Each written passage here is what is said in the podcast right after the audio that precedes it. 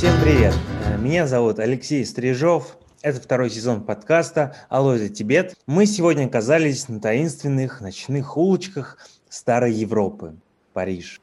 Словно герой Вуди Аллена, мы пройдем вон за той женщиной по темным закоулкам Европы и свернем вон туда, в самое начало 20 века.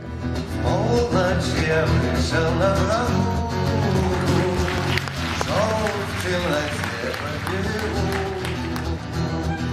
Вдруг вижу дело в закоулке, стоит слеза. Во втором сезоне подкаста не мы путешествуем по странным распространениям буддизма вокруг Тибета, а говорим о странствиях самого учения.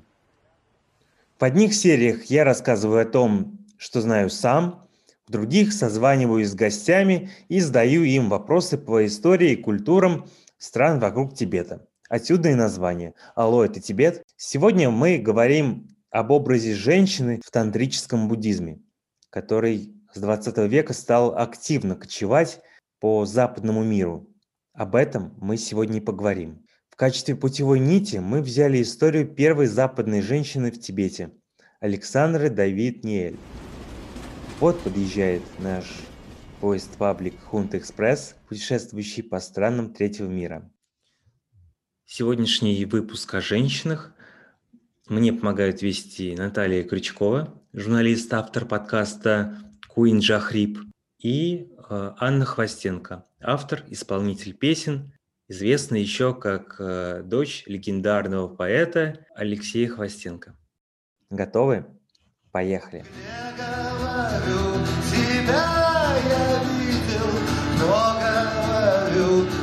Я Забыл тебя, блондина, ты судьба моя. Признайся мне, ведь я узнал тебя.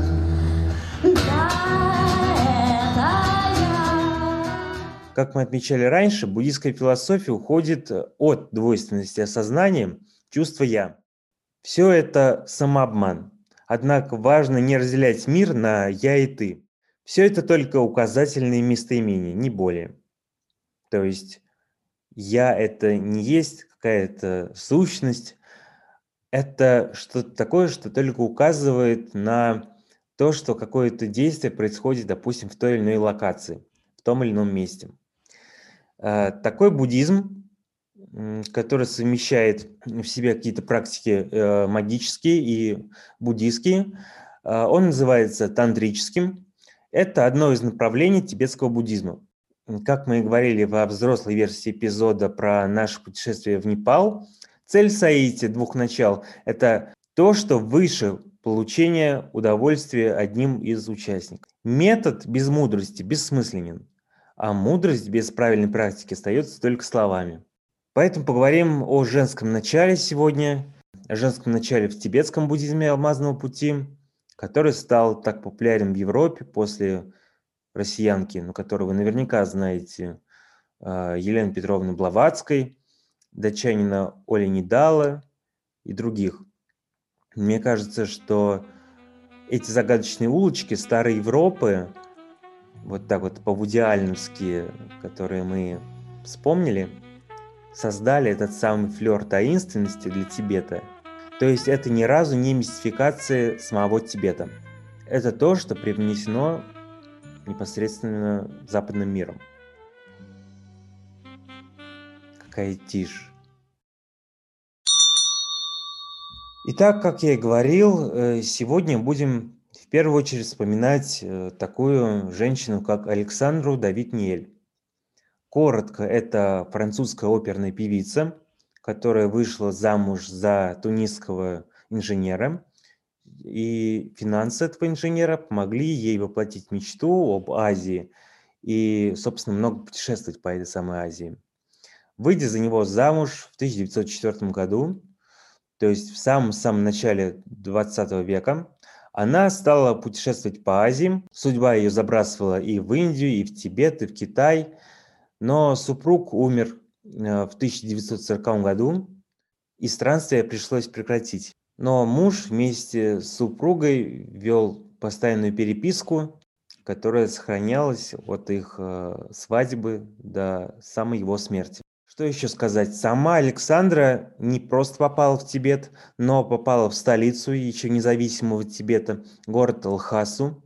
Это случилось э, в 1924 году, тогда, когда путь в страну снегов для европейцев был закрыт. А тут еще и женщины. Но, как говорится, именно в минуты отчаяния начинает дуть попутный ветер – Александра горела сильным желанием, и оно осуществилось. В определенный момент ее начали считать местным жителем, который попал, попал в Тибет. Порой, как писала сама Ниель, ее даже иногда считали вот этой самой Дакини, про женский образ в тибетском буддизме, про который мы сегодня и будем говорить.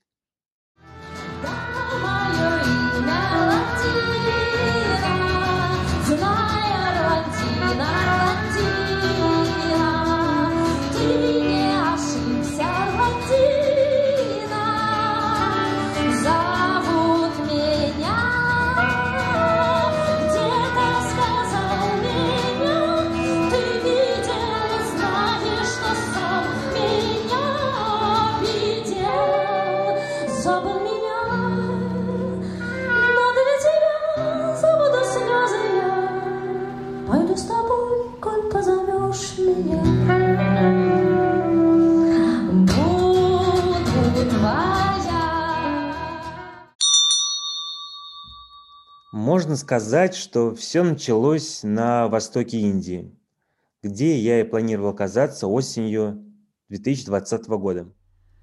Уезжая из Даржилинга весенним свежим утром, когда розовые тучки окутывали горы, могла ли я предвидеть, какие необычайные последствия будет иметь эта поездка? Предвкушала только краткую прогулку и интересное интервью. На самом деле для меня начались странствия, и мне суждено было остаться в Азии более чем на 10 лет. Слышите, это был прекрасный голос девушки-журналиста Натальи Крючковой. Наконец, все же проникнув в Тибет, Александра Давид Ниель писала. «Как я отважилась такое задумать? В какую безумную авантюру я собиралась ввязаться?» Я вспомнила свои предыдущие приключения, воскрешая в памяти пережитые лишения, грозившие мне опасности, минуты, когда я была на волосок от смерти. То же самое и гораздо худшее снова ожидало меня. И чем же все это закончится? Смогу ли я одержать победу? Доберусь ли до Алхасы, посмеявшись над теми, кто запрещает доступ в Тибет? Арестуют ли меня по дороге? Или же, потерпев окончательный крах, я найду свой конец на дне пропасти, паду под пулей разбойника — либо, как лесной зверь, умру от болезни под каким-нибудь деревом или в пещере. Кто мог это знать? До чтения мемуаров э, этой путешественницы я думал, что Александру Давид Нель легко могли бы считать Дакини как в Тибете, так и во Франции. Э, Дакини, вот эти существа, э, которые якобы обитают между небом и землей, то есть наполняют собой пустоту. А, их еще называли хандра, если на тибетском. В некоторых случаях были как отношение к каким-то а, положительным божествам, небожителям. А в других случаях это были демоны, такие своеобразные ведьмы.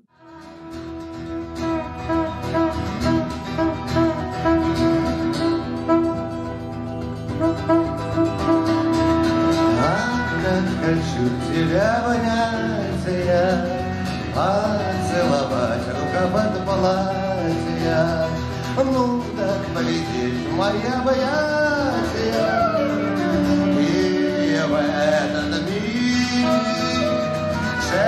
покрылся лоб девичий, Красен стал глаз, а голос птичий, И волчий лик меня чудовище схватило И сладострастно испустило.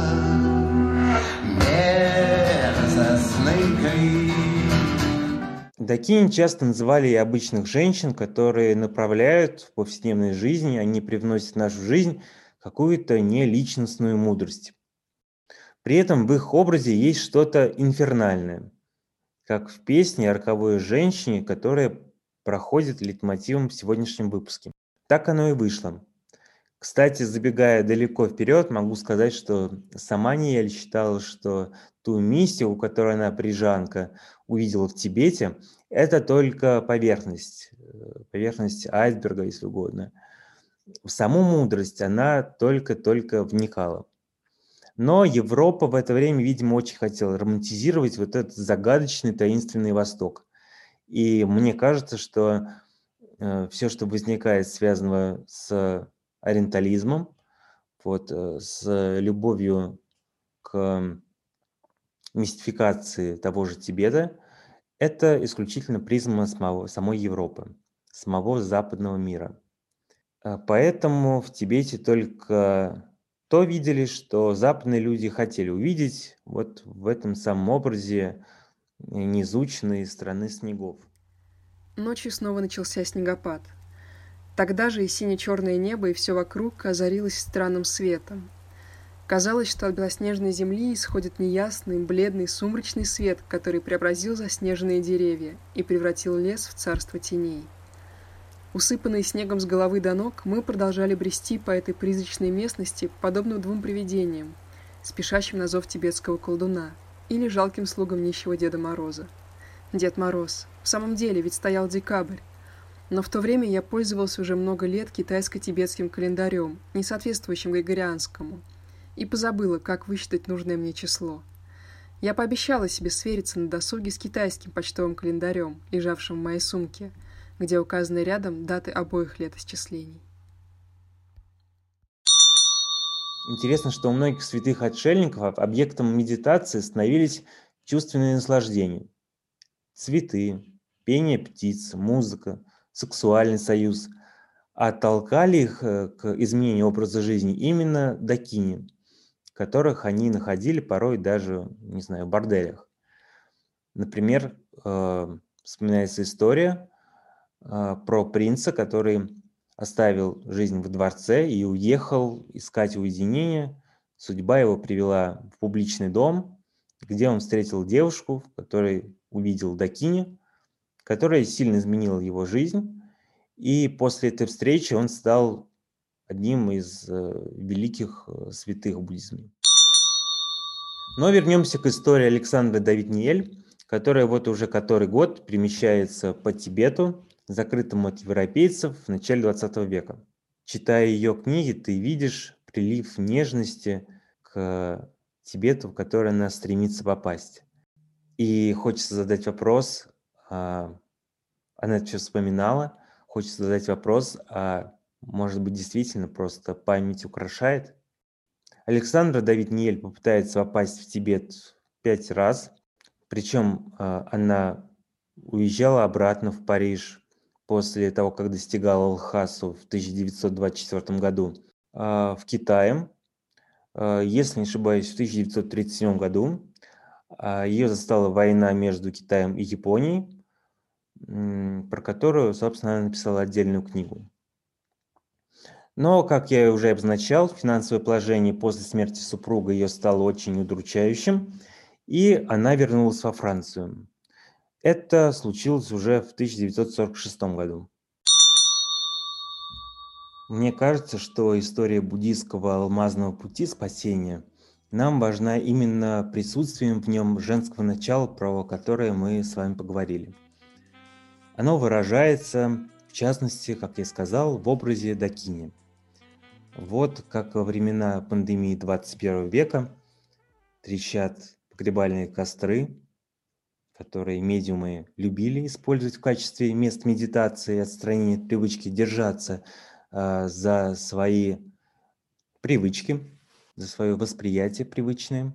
Этот звук я едва ли забуду. С одной стороны, вот Дакинь плавит в костре жесткое мышление по привычке, но с другой стороны идет какой-то успокаивающий дождь. Вспоминается стихотворение Евгении Риц. Она все время дышит и молчит, как будто пишет и молчать не хочет. И позвоночник, зябкий, как графит, у ней в душе так яростно стрекочет, как будто по-турецки говорит. И стряхивая крошки на подол и капли разовые с отзвуком фаянса, она умеет так себя бояться, как будто это дождь в нее ворвался, и там внутри намеренно пошел. Примерно похожее совмещение воды и огня я слышал на юге Урала, встав палаткой у озера Тургаяк. Тогда шел непрекращающийся дождь, мы были полупростужены, набрав под э, ветками деревьев сухие, ну, растопку. Мы сделали с приятелями, с которыми ходили в горы, сделали основу для будущего костра. Вот был примерно похожий звук, как я сейчас представляю вот это пламя, которое, которым э, руководит Дакини. В этом есть что-то инфернальное.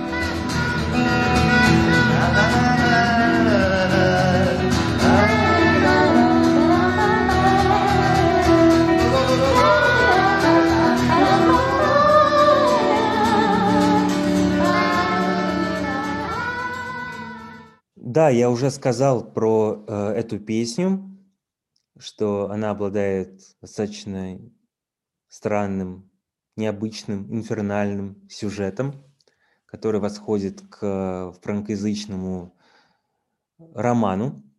Это романтическая история о девушке по имени Орландина, э, дочь дьявола, за ночь с которой молодой человек в пылу э, пиршества пообещал свою душу сатане в самой песне эта история немножко изменена, но основа примерно та же.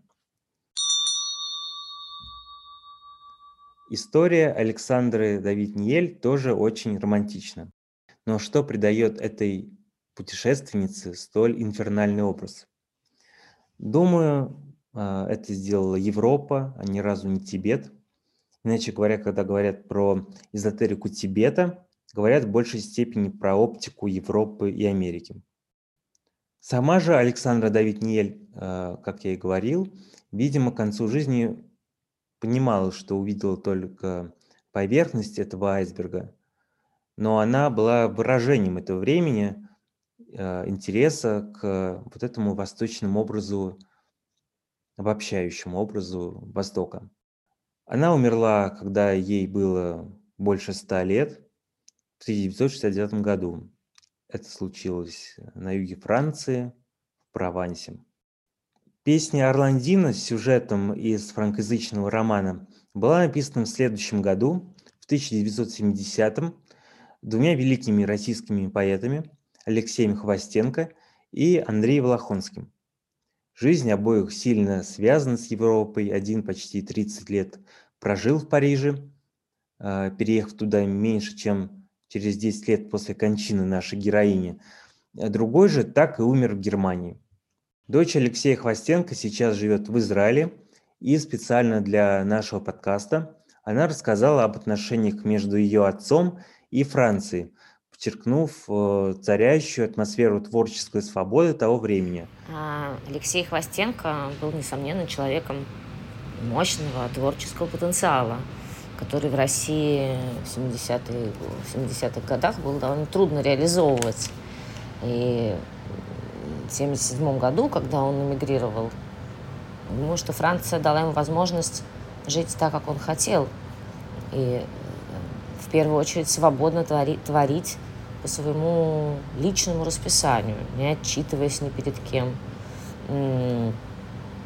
Он в захваченных а, незаконно помещениях так называемых сквотах. Он устраивал э, концерты, выставки, спектакли, встречи, пьянки, всякие безумства э, совершенно свободно. Э, и если какие-то были столкновения с полицией, то уж точно не по поводу его творчества. Я знаю, что он с своими друзьями создал в Париже ассоциацию русских художников – а, был ее каким-то, кажется, председателем. А, э, и мне кажется, что в этом есть определенная смелость, а, которая меня восхищает. Жить э, так, как ты хочешь, абсолютно без какой-то уверенности в завтрашнем дне, но независимо, в первую очередь независимость. Вот что, я думаю, его, конечно, пленяло. Вот эта творческая атмосфера, которую, которую мы видим в истории Европы 20 века, была, видимо, очень резонирующая на фоне того, что были тоталитарные системы. Те, чьи мысли и идеи резко приезжали в Европу и, в частности, во Францию, будто бы воспаряли в царящей такой творческой атмосфере. Как мне лично кажется, что именно вот такому творческому осмыслению подвергся и тибетский буддизм. Вообще, мне кажется, Европа теперь не может быть отделена от Азии, как нет возможности отделить мудрость от практики. Помните, да? А, женское начало отделить от мужского. Это невозможно. Все это один акт любви, а, и он не может быть исполнен исключительно ради удовольствия того или другого партнера. Мир э, сегодня настолько глобален, что сложно идеям не обогащать друг друга. Спасибо огромное за ваше внимание. Через неделю в следующем эпизоде мы уже поговорим о мужском практическом начале. Инженер из Владивостока расскажет мне, что двигало его к строительству школы в горной части Непала и зачем вообще заниматься благотворительностью. Отдельно сейчас хотелось бы поблагодарить за помощь в создании эпизода нескольких очень важных для нас людей. Автора и исполнителя песен дочь Алексея Хвостенко, Анну Хвостенко, переводчика, сестру Андрея Влахонского, Ларису Влахонскую, PVR, музыканта, солиста группы «Аукцион» Леонида Федорова и журналиста, автора подкаста «Куин Жахриб» Наталью Крючкову. Чтобы следить за выходом новых серий, подписывайтесь на наш канал – на стриминговых платформах. Вы легко нас найдете в Яндекс Музыке, Google подкастах, Apple Music, а также в Instagram in Tibet Empire. Обязательно оставляйте отзывы о прослушанном. Мы признательны каждому вашему слову. А пока песня на стихи Анри Влахонского «Рай», которая так хорошо нам известна в исполнении Бориса Гребенщикова, но мы забыли ее первое исполнение Алексеем Хвостенко, вот ее под конец и включим. А пока, пока. Над небом голубым Есть город золотой С прозрачными воротами И с яркою стеной городе том сад. Все травы да цветы Гуляют там животные Невиданной красы